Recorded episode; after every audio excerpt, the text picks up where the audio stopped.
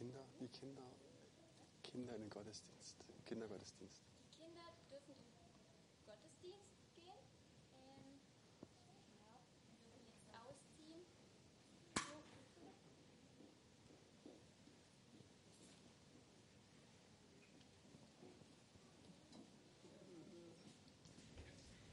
Hm, okay. Neues Teil bin ich noch nicht gewöhnt. Ähm, genau. Wir haben ja gerade eben dieses kleine Einleitungsvideo gesehen. Ähm, und das ist so ein bisschen zum Thema Leben entfalten. Und darüber möchte ich jetzt gar nicht viel sagen, sondern möchte quasi ein Gemeindemitglied von uns dazu interviewen. Petra, komm doch mal zu mir auf die Bühne, bitte. Das ist mein Herz da. bum, bum, bum. Genau, die Petra ist bei uns im Ältestenkreis und leitet auch eine Kleingruppe.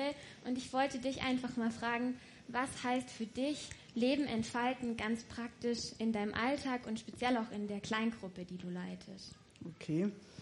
Ähm, ich hatte ja das Vorrecht, die, den ersten Gottesdienst schon mitzubekommen und dann habe ich mir ähm, fiel mir noch ein Weih ein für meine Kleingruppe. Und zwar, ich, ich habe, als ich ganz jung war, schon immer den Wunsch gehabt, ein offenes Haus zu haben. Und ähm, ich dachte immer, ja, ich heirate irgendwann, habe eine Familie, habe hab dann ein Haus und, und dann mache ich das auf und dann, ähm, okay, ich habe jetzt eine Zwei-Zimmer-Wohnung, aber dann habe ich festgestellt, auch die kann ich aufmachen.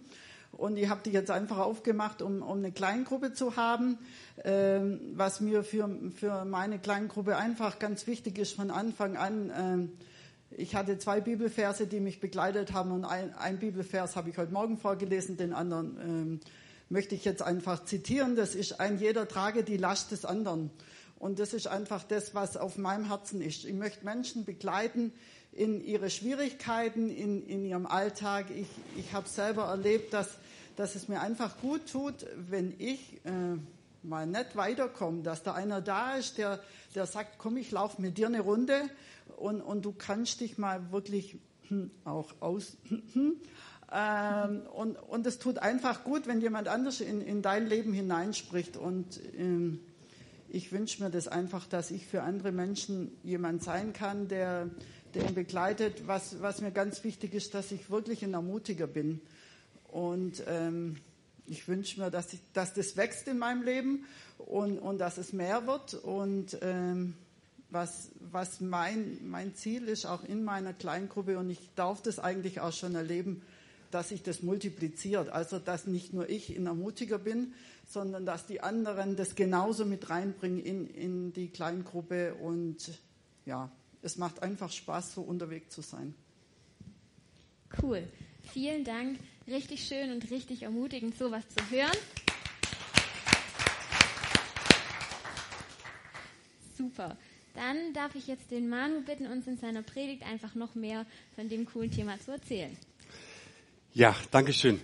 Petra, äh, noch mal ganz kurz zu dir. Du hast ja dein Fett schon abgekriegt, auch in der ersten, äh, jetzt natürlich auch der, im zweiten Gottesdienst. Du bist es tatsächlich. Du bist eine ganz, ganz starke Ermutigerin investierst dich ins Leben von anderen Menschen und das tust du mit Zeit, mit, mit Geduld, mit, mit Kraft, mit, mit viel Aufwand. Und das will ich dir einfach auch mal honorieren. Das wollen wir als Gemeinde auch mal Dankeschön sagen für das, dass du dich auch wirklich ähm, gibst für, für Menschen, dass sich Leben entfalten kann. Du bist ein gelebter Wert als Person. Also nochmal ein ganz, ganz dickes Dankeschön. Und Applaus. Ja, wir sprechen über die Kultur unserer Kirche und wir haben in den letzten Wochen festgestellt und immer wieder auch betont, dass gelebte Werte einfach eine Kultur auch prägen. Eine Kultur könnten wir übersetzen mit, ähm, mit, mit einem Klima im Gewächshaus oder mit einer ganz speziellen Lebensart. Du merkst, wenn du wohin kommst, da hat sich etwas geprägt, da, da ist etwas, du spürst da einfach, hey, da möchte ich ein Teil davon sein, da möchte ich mit dabei sein.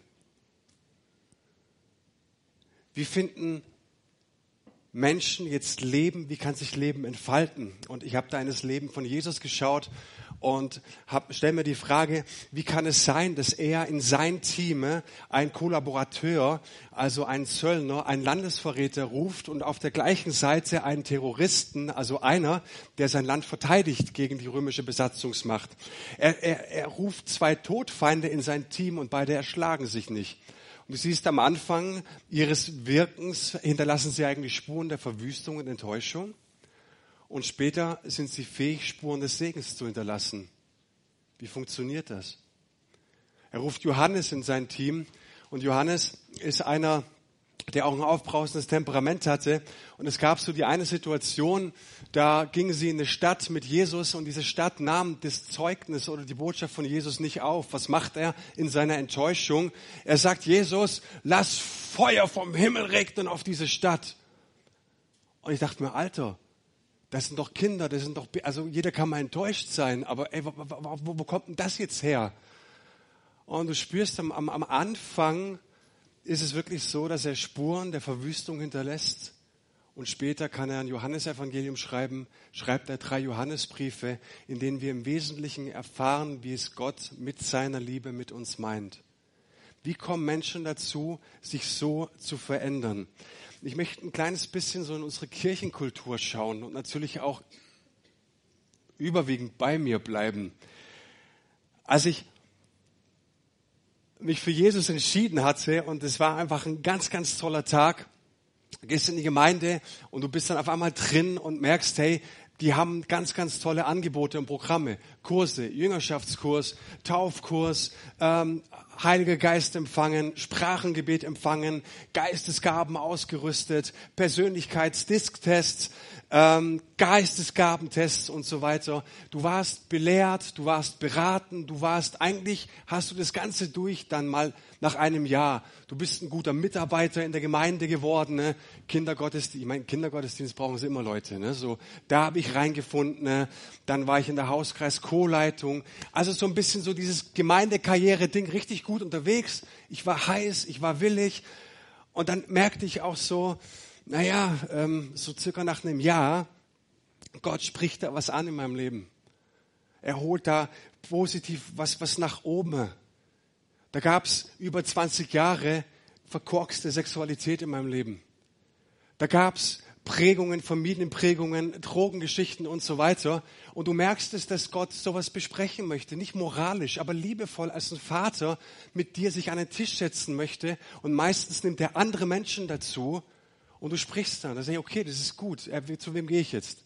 Leiter vom Kindergottesdienst. Der sagt mir, er kann mir nicht helfen, geh zum Pastor. Dann gehe ich zum Pastor, war ich beim Pastor und, und er sagt, er hat keine Zeit, geh zum Hauskreisleiter. Dann bin ich zum Hauskreisleiter gegangen und es war ein furchtbar netter Mensch. Aber auch der konnte mir nicht helfen. Dann hörte ich, geh mal in Israel-Gebetskreis. Und dann sagte mir jemand dort, hey, ist doch klar. Also da unterhielten sich zwei Männer und, und dann sagten die so, der eine zum anderen, ist doch klar, dass du Eheprobleme hast. Du segnest Israel nicht genug. Wenn bei den Charismatikern blickt man eh nicht so immer durch, ganz und so. Ja, und dann dachte ich, oh, das könnte clever sein. Also nimmst du so eine Israel-Segensgebetskarte, hängst du dir an den Kühlschrank ran und jeden Morgen, Herr Jesus, ich segne Israel und alles mögliche, was in der Bibel steht und so weiter. Und es war für Israel hervorragend. Aber ich habe gemerkt, es hat sich nichts verändert. Und dann gibt's in manchen Gemeinden Schofarhornbläser und Flaggentänzer und was weiß ich noch tiefer gelegte, breit bereifte Gottesdienste. Und, und ich merke irgendwie so, also es war zumindest in meinem Fall, so nach anderthalb, zwei Jahren, habe ich immer noch zwei Fragen. Die erste Frage, obwohl du den ganzen Gemeindezirkus durchgemacht hast, Gott, was möchtest du von meinem Leben? Und das zweite ist, wer hilft mir, wer unterstützt mich bei den Dingen, unter denen ich vielleicht innerlich auch noch leide. Seid ihr bei mir? Was sind die Themen? Und ich habe mich gefragt, hey, wann ereignet sich eigentlich Kirche? Wann ist der Punkt, dass wir sagen, schau mal, genau jetzt in diesem Moment, jetzt schauen wir hin. Das ist die Kirche von Jesus Christus. Wie würden wir das beschreiben? Wir haben für uns gesagt, wenn sich Leben entfaltet, wenn ich nicht meine Bühne baue, sondern wenn ich mich investiere in das Leben von anderen Menschen. Weil weißt du was? Wir können alle jetzt sagen, ja, jetzt, jetzt haben wir die charismatischen Gottesdienste. Jetzt ist es gut. Jetzt kommen Leute dazu. Jetzt blüht die Kirche auf. Aber lasst uns doch mal in 50, in 100, in 150 Jahren drauf schauen. Was ist dann? Was ist entstanden? Und ich glaube, erst im Rückblick kannst du sagen, schau mal, das war Kirche von Jesus Christus. Hier hat sie sich tatsächlich ereignet. Und trotzdem möchte ich ihm jetzt und hier einen Fahrplan haben und sagen, hey, ich möchte das tun, was der Hauptjob von Jesus ist. Das ist mein Herzensanliegen, das ist Herzensanliegen in unserer Gemeinde. Es gibt einen Satz, den können wir nicht durchstreichen, der steht über jedem Arbeitsbereich, über allem, was wir tun. Ne? Unser Daseinszweck ist, damit Menschen ihren Weg mit Gott finden. Damit du deinen Weg mit Gott findest. Und davon sind wir überzeugt, dann ereignet sich für uns Kirche. Und wir haben aufgehört damit, Leute nur in ein Betriebssystem Kirche einzuschleusen und am Ende sind sie einfach Mitarbeiter und wir sagen ihnen, das ist die Bestimmung deines Lebens. So ein Mist. Hey, wir stellen uns die Frage, was wäre, wenn du einen Ort hast, in dem du ermutigt, supportet, ausgerüstet wirst, damit du von Montag bis Sonntag am Arbeitsplatz, in der Politik, in der Gesellschaft, in der Familie, in der Ehe, mit deinen Kindern, im Sportverein das tun kannst, jetzt pass auf, nicht was die Kirche dir sagt, sondern das tun kannst, was deinem Wesen entspricht. Also, wie werde ich die bestmögliche Version von mir selbst? Gestern eine Doku über die Scientologen gesehen. Ja, musste viel Geld geben, dann gibt's Programme und dann gibt's aber ganz, ganz, ist ganz klar vor, vorgezeichnet, wie du dann dieser Titan werden willst, ja, so kannst und so weiter. Und wir sagen, hey, wir brauchen, wir wollen keine Titanen, sondern wir möchten Menschen dabei unterstützen, ne, dass sie herausfinden und das wäre unser erster Schritt. Den haben wir in diesem Video gesehen. Was hat Gott in dein Herz gelegt? Was hat er da angelegt? Sprüche 4, Vers 23. Mehr, mehr als alles, was man sonst bewahrt, behüte dein Herz, denn in ihm entspringt die Quelle des Lebens. Ich habe eine neue Brille, die Brillengläser wirst du gleich gefragt, wirst du versichern. Kaufst dir ein Tablet, wirst du gefragt, wirst dich versichern. Wir sind so ziemlich gegen alles versichert und bewahrt. Aber was die Bibel uns hier sagt, hey, du musst aufpassen, dass du all deine Kraft und dein Investment da reinsteckst, dass A, du herausfindest, was Gott in dein Herz gelegt hat, B, es pflegst und damit merkst, es entsteht Leben, ein Lebensfluss kommt zustande. Wer von euch kennt Jehuda Bakon? Vielleicht schon mal gehört? Ein 83, 87-jähriger heutzutage Holocaust-Überlebenden, äh, Überlebender in Auschwitz. Er war unter anderem beteiligt an einem Buch und das trägt den Titel Wie sie unvermeidlich glücklich werden. Ich meine, ähm, ein Holocaust-Überlebender schreibt so ein Buch. Ist doch interessant, oder? Also irgendetwas hat er erlebt und äh, er sagte, ein Satz, hat mich wirklich geprägt. Und dieser Satz lautet, ich bin davon überzeugt, dass in jedem menschlichen Herzen ein Funke Gottes brennt. Der ist da einfach drin. Und er beschreibt da, wie er als Jugendlicher im KZ ist, wie er dort seine Eltern verliert, wie er die ganzen Qualen und das Elend und das Leid mitbekommt. Und er wurde gefragt, warum haben sie denn überlebt? Was hat denn ihren Glauben gestützt? Was, was, was hat sie am Leben gelassen? Und, und er sagte, es war genau dieser Satz unseres Lehrers. Kurz vor der Deportation ne, sagte unsere Lehrer uns immer wieder, merkt euch eins, in jedem menschlichen Herzen lodert ein Funke Gottes und der ist unzerstörbar. Und er sagte, das, das habe ich radikal gedacht. Und ich habe gemerkt, die können mir alles antun, die können mich verbrennen, aber was sie nicht auslöschen können, ist das, was Gott in mein Herz gelegt hat, eine DNA. Und dieser Satz ist nicht einfach nur nett und schön, sondern er hat ihn so konsequent gelebt, dass als er später war er in dem Frankfurter Prozess gegen die SS-Leute in Auschwitz, sagte er aus, da gab es einen SS-Wärter, der hat zehn Jugendliche genommen Und alle dachten, jetzt, jetzt ist die Stunde geschlagen. Und er führt sie in eine andere Baracke an einen Tisch, wo eine große Salami in zehn Scheiben geschnitten war. Und er gab ihnen zu essen, natürlich in einem schroffen Ton und schickte sie dann wieder raus. Und jetzt sagt dieser Jehuda Bakon, als er aussagte in diesem Frankfurter Prozess, ich bin davon überzeugt, dass auch in denen, in denen der Funke Gottes lodert. Wow. Da gibt es etwas, was einfach nicht tot zu kriegen ist in deinem Herzen. Da gibt es etwas, was entdeckt werden will. Da gibt es etwas, was Gott in dich, das ist eine, eine DNA, die er in dich reingelegt hat, eine Bestimmung, die er in dich reingelegt hat. Und weißt du, mein, einer meiner Lieblingssprichwörter heißt, es gibt so zwei ganz besondere Tage im Leben eines jeden Menschen. Erstens der Tag, an dem du geboren wurdest. Und zweitens der Tag, an dem wir herausgefunden haben, warum. Schau mal, das Wort Herz, das kommt in der Bibel 876 Mal vor. Also bei 66 Büchern kannst du ja ausrechnen. Scheint irgendwie wichtig zu sein, oder? Ist eines der meistgebrauchtesten Worte in der Bibel. Und Jesus sagt uns im Matthäusevangelium im zwölften Kapitel was ganz, ganz Wichtiges über unser Innerstes. Er sagt dort, wenn ein Baum gut ist, sind auch seine Früchte gut.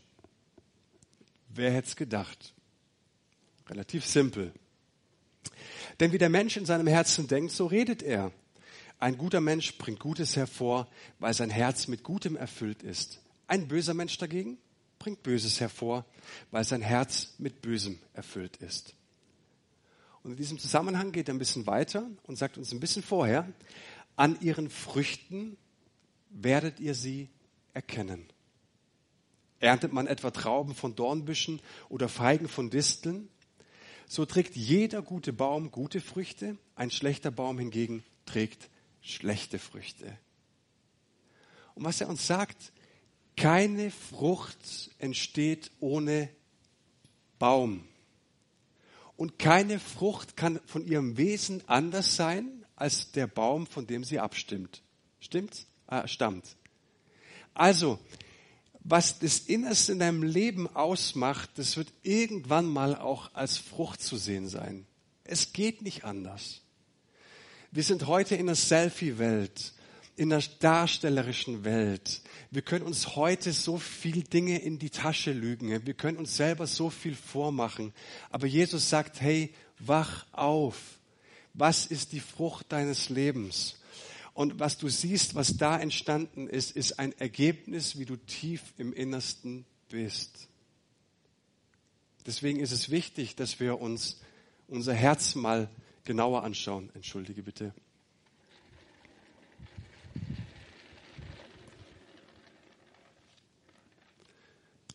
Mal angenommen, das ist dein Herz. Schöner kann ich es nicht. Und da hat Gott etwas reingelegt, nämlich ein Why. Warum bin ich? Da kannst du dich noch so anstrengen für. Nützt nichts. Das hat Gott angelegt, sage ich mal. Wir kommen nachher noch drauf. Ja, nicht programmiert, nicht vorgeschrieben. Davon bin ich überzeugt. Aber es gibt eine Grundmelodie und es gibt einen Grundfunken in deinem Leben. Und wenn du den herausgefunden hast, wirst du irgendwann mal auch verstehen oder dir überlegen, na, wie soll dieses Why, dieses Warum denn auch rauskommen? Und dann sind wir, ich jetzt mal auf Deutsch, beim Wie. Wie mache ich die Dinge eigentlich? Was ist mein Wertekanon? Was sind meine Wertevorstellungen? Wie soll ich es angehen? Wie sieht der Prozess aus, dass das ausgelebt werden kann, was hier drin ist? Als nächstes würden wir dann besprechen wollen, was wir tun. Ja? Hier möchte was raus. Die Situation ist folgende. Die allermeisten Menschen können uns, ich sag mal, wenn ich euch jetzt zehn Minuten gebe und sag, ähm, schreibt doch mal kurz einen Wochenbericht. Was habt ihr diese Woche alles getan? Dann könnten wir aufschreiben, wir waren bei der Arbeit, wir haben Dinge getroffen, wir waren einkaufen und so weiter. Und so versuchen dann die allermeisten Menschen von diesem Was irgendwann mal sich erklären zu können, was unser Warum ist. Durch unser Tun versuchen wir, die Grundlage oder den Kern unseres Lebens zu definieren. Das ist aber nicht der Weg, den uns die Bibel gibt. Der Weg, der uns die Bibel gibt, ist immer von innen nach außen. Es geht von innen nach außen. Und wir bemühen jetzt dieses Bild von Jesus. Ah, jetzt kommen meine zeichnerischen Fähigkeiten. Das soll ein Apfel sein oder eine Frucht, okay? So. Von innen entsteht Frucht. Du checkst, wow, das ist im Herzen, das lebe ich aus, ich entsehe, wie Frucht entsteht. Und was jetzt passiert ist, dass diese Frucht dir natürlich auch wieder die Rückkopplung gibt oder die Rückmeldung gibt, das, was du in deinem Herzen hast, das gelingt. Und da ist Lebensfreude. Und wenn du diesen Kreislauf schließt, verstehst du, was in Sprüche 4.23 steht. Über allem anderen bewahre dein Herz, denn aus ihm fließt das Leben. Es soll Leben entstehen. Und die allermeisten Menschen leben von außen nach innen, wissen ihr Why nicht, leben gegen das, was sie sind und wundern sich, warum sie erschöpft sind, warum sie krank werden, warum sie müde werden. Seid ihr bei mir? Das ist entscheidend, dass wir entdeckt haben, was ist eigentlich die Grundmelodie meines Lebens? Was möchte Gott von mir? Und ich weiß, ich habe jetzt einen rausgehauen, jetzt muss ich auch ein bisschen erklären oder versuchen zu erklären, wie können wir diesem Why auf die Schliche kommen, auf die Spur kommen. Für mich ist ein ganz, ganz, ganz wichtiger Punkt vorab mal. Es geht um ein entfesseltes Herz. Dass dieses Herz hier frei ist. Und es ist die Grundbotschaft unseres Glaubens. Jesus Christus wurde Mensch, ist gekommen, wurde gekreuzigt, hat sein Leben gelassen, nicht nur um unsere Sünden zu begleichen, die Schuld unserer Sünden zu begleichen, sondern um uns auch zu befreien. Deswegen gebraucht ja die Bibel äh, solche Bilder wie die Kerkertüren sind aufgesprungen, jetzt sind wir frei. An einer anderen Stelle sagt die, da wo wir gebunden waren, wo wir gefesselt waren, hat Jesus die Stricke zerrissen. Ähm, an einer anderen Stelle heißt es, der Schuldbrief, der auf unser Leben ausgestellt war, den hat Jesus genommen und auch zerrissen all diese wunderbaren Bilder. Jesus kommt, wir, und wir stehen im Lobpreis und sagen, du hast uns befreit, darum feiern wir, oh, Jesus. Aber wozu?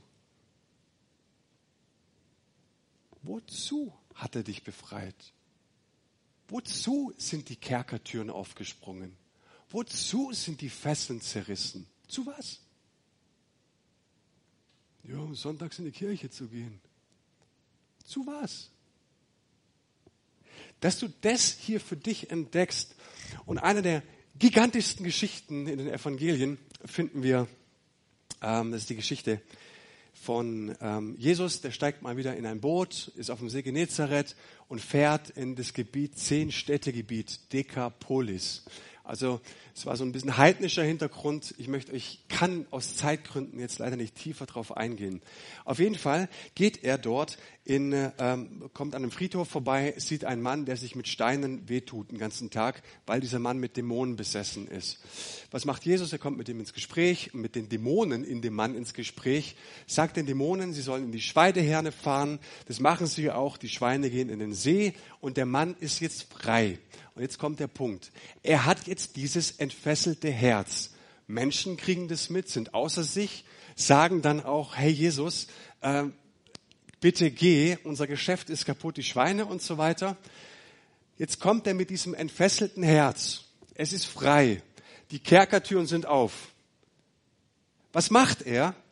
Ganz normal, als Jesus ablegen will, sagt Jesus, Jesus, warte, warte, warte, ich komme mit. Hab ich doch einen Platz hier? Und er sagt, Jesus, no, nein, das habe ich nicht für dich vorgesehen. Geh du zu deiner Familie und zeig dich ihnen. Das macht er auch.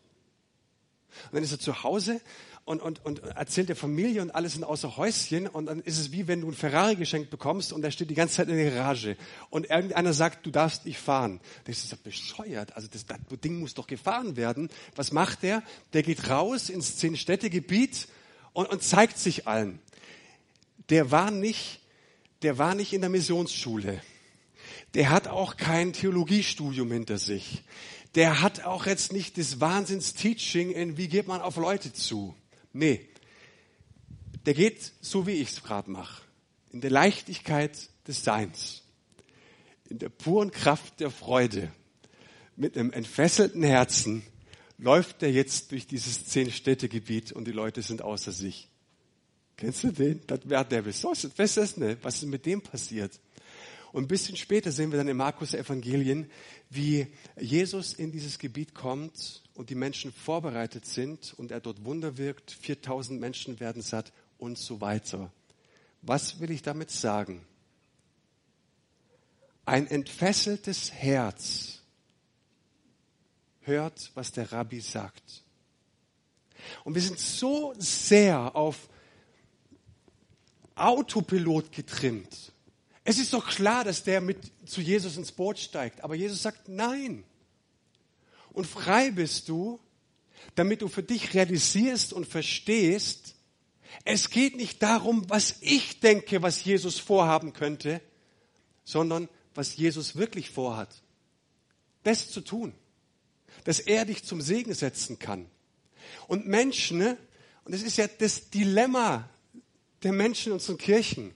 Wir wissen alle scheinbar, was Jesus vorhat. Alle.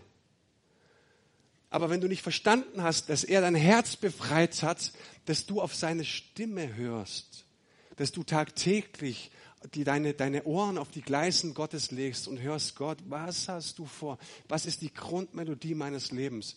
Wirst du niemals, aber auch never, never, ever auf den Geschmack kommen, was es bedeutet, dass du ein Why hast und dass daraus Frucht entstehen kann. I'm sorry, ich weiß, bad news für manche Leute. Aber ich kann, es geht nicht anders. Also ist für mich die Frage, sag mal, wo bin ich gebunden? Wo, wo, wo ist der Punkt, wo ich sage, sag mal, was hält mich eigentlich davon ab, das zu tun, was Jesus von mir möchte. Und ich bin davon überzeugt, er ist lebendig. Er spricht gern in unser Leben. Dazu hat er uns befreit. Sein Wort sagt, seine Schafe hören seine Stimme. Aber ich merke, wir sind nicht mit Dämonen besessen, aber mit so vielen eigenen Idealen und eigenen Vorstellungen und eigenen Ansprüchen. Wovon müssen wir frei werden? Es geht um ein entfesseltes Herz. Wie komme ich zu meinem Why. Ein ganz, ganz wichtiger Punkt, der mir in diesem Zusammenhang wichtig geworden ist. Wir reden ganz viel über Veränderung. Es muss sich immer alles verändern, in der Firma, in der Familie, im eigenen Leben. Und Veränderung sagt eigentlich, ich muss jemand anders werden ist zwar alles ganz nett, aber jetzt muss ich mich verändern. Und dann gibt es Firmen und es gibt Gemeinden und vielleicht auch Leute und Familien, die haben quasi alles verändert und du merkst irgendwie nichts passiert. Warum? Weil du immer ständig nie bei dir selbst sein kannst. Und das biblische Bild, im biblischen Bild geht es um Verwandlung. Verwandlung sagt uns, ich darf mich so nehmen, wie ich bin. Ich darf würdigen, wie mein Leben entstanden ist. Mit all meinen Schattendasein, mit all den Dingen in meiner Biografie, die mich schmerzen, wo ich vielleicht schambehaftet auch zurückschaue. Ich darf wirklich mein komplettes Leben würdigen. Und das ist ein ganz, ganz wichtiger Punkt, weil es Jesus auch tut. Jesus denkt über deine Geschichte nicht so, wie du über deine Geschichte denkst. Er schaut sie mit gnädigen, mit liebevollen, mit barmherzigen Augen an. Das ist ein ganz wichtiger Punkt. Weil weißt du, ein Satz ist mir hängen geblieben. Ne? Nur was ich würdige, das kann sich auch verwandeln. Was ich entwerte, das bleibt an mir hängen. Und wie viele Menschen ne, beten Jesus als ihren Erlöser an, als ihren Befreier an, als der, der uns wirklich liebt. Und dann schauen wir zurück in unsere Geschichte und sagen, oh, Aber weißt du, wenn du deine eigene Geschichte entwertest, dann können sich die Dinge nicht verwandeln. Aber Gott sagt uns, hey, ich sag dir, ich liebe dich, wie du bist.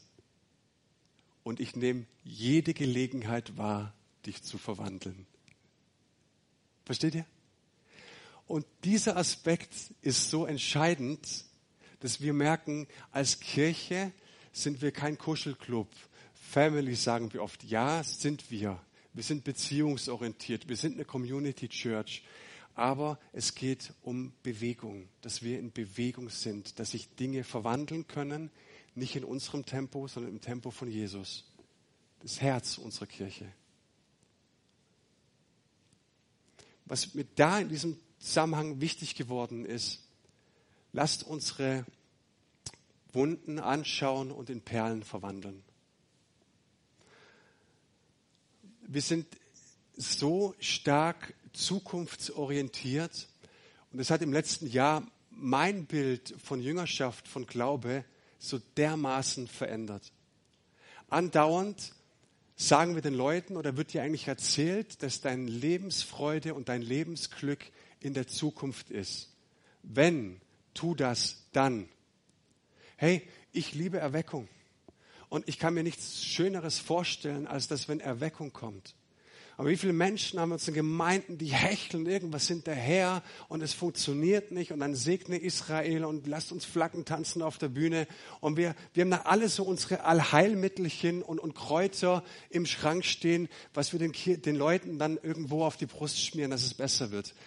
Ah, ich glaube, wenn ich meine Wunden in Perlen verwandle, habe ich herausgefunden, ne, unter anderem, warum ich bin. Weil, wenn Gott dich in dieses Leben setzt, in diese Erde setzt, dann sage ich dir, dass alles, was in deinem Leben entstanden ist, geschehen ist, nicht aus Zufall entstanden ist. Die Frage ist, wie du damit umgehst. Entwertest du es oder würdigst du es? Und ich kann es würdigen, indem ich sage, ich schaue mir meine Geschichte an. Und ich habe die längste Zeit meines Lebens konnte ich nicht zu meiner Geschichte stehen. Ich konnte nicht.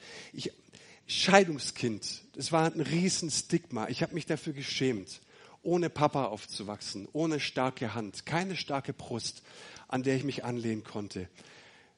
Wir sind in Sozialbauten groß geworden.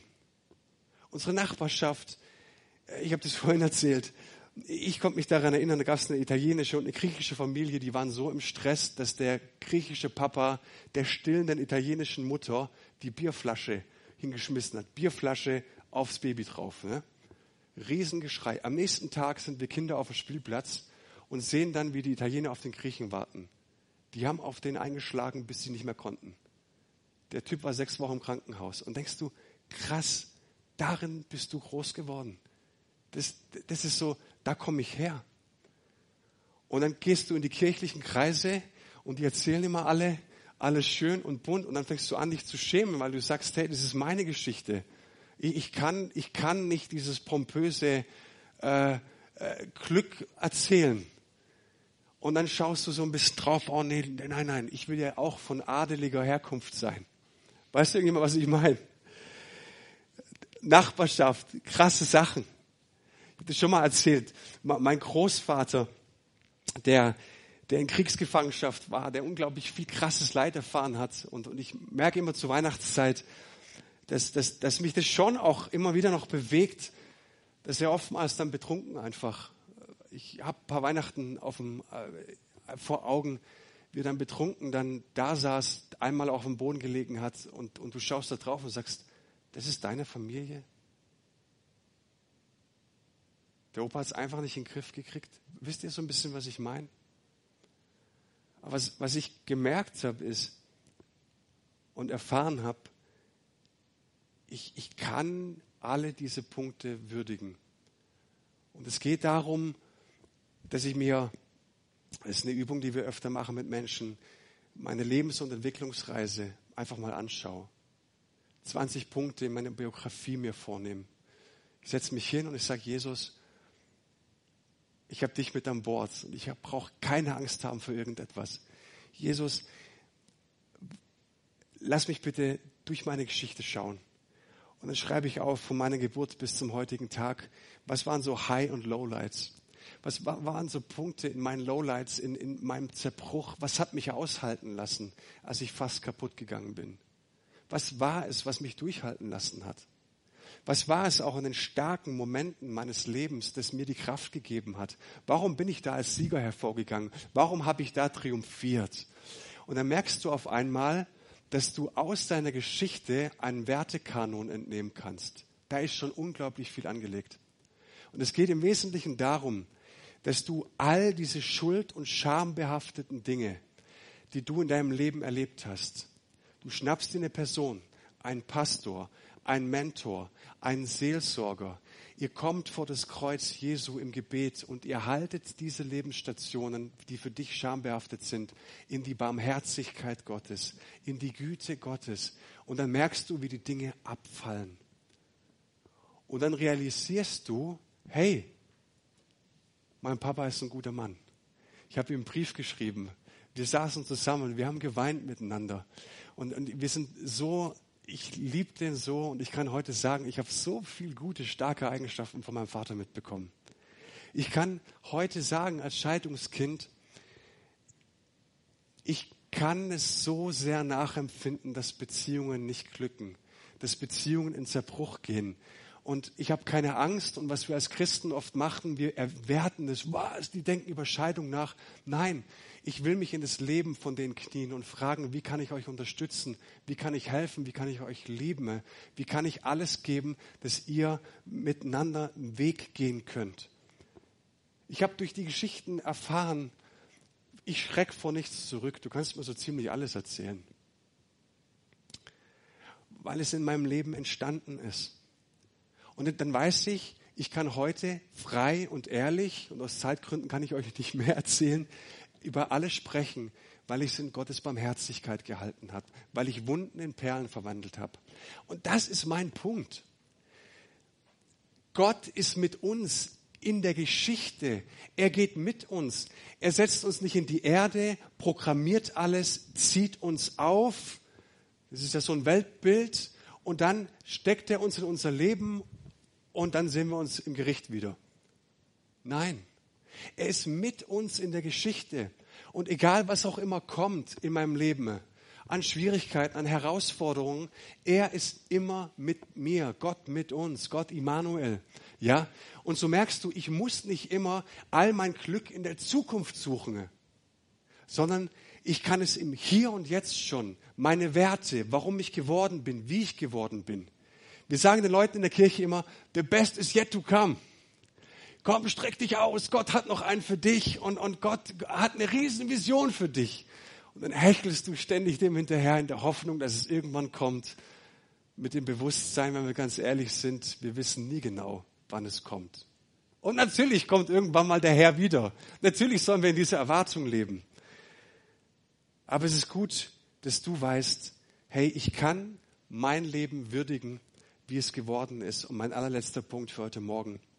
Wie finde ich mein Warum, mein Why, mein Funken, meine DNA kommen in Berührung mit Gottes Absichten? Was mir unglaublich geholfen hat, ist die Frage, mit welchen Bildern bist du in Berührung? Wir alle, wir, wir arbeiten mit gewissen Bildern, mit Vorstellungen, mit Sehnsüchten, mit, mit Wünschen, die uns antreiben. Was ist so dieses innere Bild, was dich antreibt? Zwei Beispiele. Ich kann zurückgehen in meine Geschichte, in meine Kindheit und mich fragen, sag mal, beobachte doch mal dieses spielerische Sein des Kindes. Was hast du gern gemacht? Was wolltest du mal werden als Kind? Pilot? Vielleicht ähm, Formel-1-Fahrer? Vielleicht Fußballer? Ähm, ich sag äh, den, den, den Kindern immer, äh, ich frage immer, was wollt ihr mal werden? Und dann sage ich, Krankenschwester. Und ich sage, nein, nein, nicht Krankenschwester. Ähm, ähm, Ärzte, ihr müsst Ärzte werden. Sagen, nein, wir wollen Krankenschwester werden, was Mama auch geworden ist. So. Kennst du dieses spielerische, leichte Sein des Kindes, das nicht ermüdet? Weißt du, was es bei mir war? Und da musst du dich tatsächlich einfach mal hinsetzen. Da muss man halt mal eine Woche lang abends keine Serien schauen und Fußball Und dann öffnet man mal abends ein Gläsle Wein und schaut sich in die Kerze rein und macht sich einfach mal für zwei, drei Stunden Gedanken. Was war es denn bei mir eigentlich? Und ich kam dem auf die Schliche und ich habe festgestellt, ich habe unglaublich gerne Lager gebaut. Wir sind in den Wald gegangen, wir haben dort Lager gebaut, bei Opa im Garten, Hütten und so weiter. Das habe ich total gern gemacht und dann mit den Freunden Abenteuer erlebt und wir haben auch Regeln geschrieben, wie wir miteinander umgehen und, und sind dann raus und wieder rein und Feuerchen und Bratwürstchen gegrillt und so weiter. Das war wirklich echt eine Leidenschaft von mir. Dann wurde ich Handwerker und habe Häuser gebaut. Und es war mir immer eine Riesenfreude, mit einem Trupp von Menschen da zu sein, auch sie anzuleiten, dass wir Projekte erschließen und fertig machen. Und heute baue ich das Haus Gottes. Und es macht mir eine Riesenfreude, mit Menschen ein Abenteuer zu erleben. Was sind so die, die inneren Bilder? Und ich glaube, dass wir in unseren charismatischen, pfingstlich, evangelikalen Kreisen wirklich lebensfremde Strukturen geschaffen haben. Immer alles, alles kommt von Gott. Da streck dich nur aus nach deinen Geistesgaben. Vergiss alles, was da hinten liegt. Und ich habe damit Schluss gemacht, weil ich einfach glaube, dass Gott eine DNA in die angelegt hat. Und ein weiteres Bild, mit dem ich ganz stark in Berührung komme, ist das Bild, mal angenommen, ich bin Großvater irgendwann. Und die Enkel kommen und ich erzähle ja gern Geschichten. Und wenn Sie sagen, Mensch, Opa, erzähl doch mal ein paar Geschichten, ne? dann möchte ich Geschichten erzählen von Menschen, die Jesus kennengelernt haben, wie Jesus in die Geschichte von Menschen gekommen ist, wie sich Leben verwandelt hat, entwickelt hat, wie Menschen Jesus kennenlernen. Und am liebsten wäre es mir, wenn ich gar nicht anfangen weiß zu erzählen, weil ich so viele gute Geschichten zu erzählen habe. Ich liebe es zu sehen, wenn Menschen zu Jesus kommen ich liebe es so sehr zu sehen, ne? wenn, wenn Jesus anfängt, Herzen zu berühren in seinem Tempo. Und ich sage dir, ich würde alles, ich würde alles geben, alles, damit wir noch mehr sehen.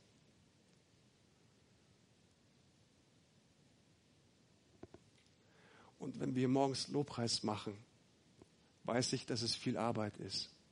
Wenn wir Gottesdienste und Livestreams vorbereiten, weiß ich, dass es viel Arbeit ist. Aber wir kommen jetzt gerade diesem Herz, das Gott in unser Haus gelegt hat, so viel näher. Spürt ihr das? Spürt ihr das gerade?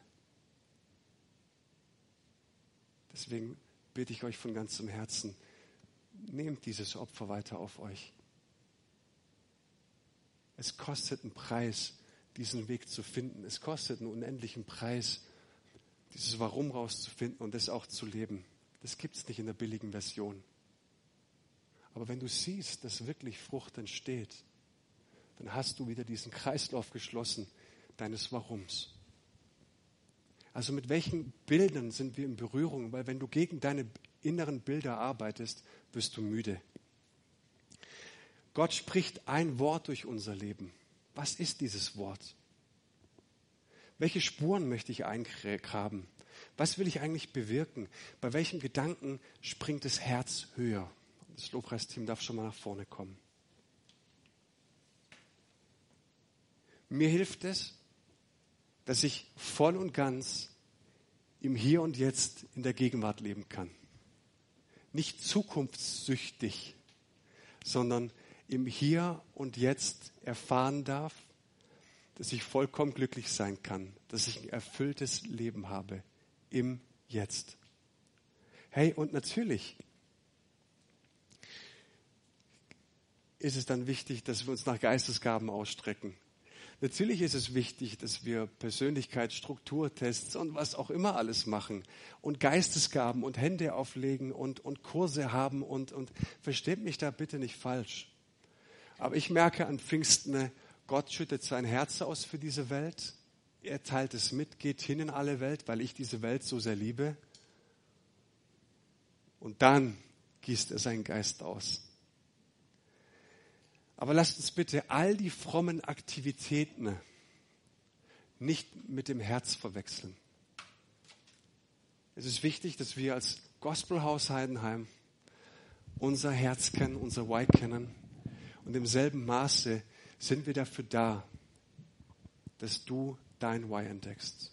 Wir wollen dich dabei supporten, ermutigen, anfeuern, begleiten, unterstützen, supporten, ermutigen, anfeuern, begleiten, unterstützen, supporten, anfeuern, ermutigen, begleiten. Ne? Weil es das ist, was unser Herz ist und der Rest kann weg. Ihr dürft anfangen. Ah, du bist nicht so weit. Wie wird aus einem Terroristen und einem Kollaborateur, wie können die zwei so enge Kumpels werden, dass die miteinander rausgehen und die Welt verändern? Wie kann einer, ich sag mal, hättest du dem eine Atombombe gegeben, dem Johannes, und einen Drücker, um Himmels Willen, was wäre dann passiert? Wie kann einer so dermaßen in der Tiefe, äh, in der Tiefe verwurzelt sein? Ich glaube, weil er Jesus richtig verstanden hat oder weil sie Jesus richtig verstanden haben. Es geht darum, dass wir in der Beziehung zu ihm verwurzelt sind und von ihm verwandelt werden. Und das ist einfach ein Thema, da machen wir uns Gedanken darüber. Das hält uns wach. Wir haben nicht das 77-Punkte-Programm und sagen, schau mal da drauf, so funktioniert das. Aber ich habe euch so einen kleinen Einblick gegeben, ne? was unser Herz dabei ist. Und ich könnte jetzt noch drei Stunden weitersprechen. Also dass wir einfach merken, hey, wir sind dazu da, nicht irgendein frommes Ding abzuziehen, sondern wir sind dazu da, Menschen auf ihrem Weg zu unterstützen. Und deswegen ist es uns wichtig, dass Leben entfaltet wird. Am Montag, am Dienstag, am Mittwoch, am Donnerstag, am Freitag, am Samstag und selbstverständlich auch am Sonntag. In der Arbeit, im Sportverein, in der Politik, in der Gesellschaft, in der Ehe, in der Familie. Das ist unser Herz. Und wir sind davon überzeugt, dass es Gottes Herz ist über unserem Haus. Jesus, und wir danken dir, dass es so ist. Und äh, wir danken dir, dass du so vielfältig und reichlich sprichst in unser Leben.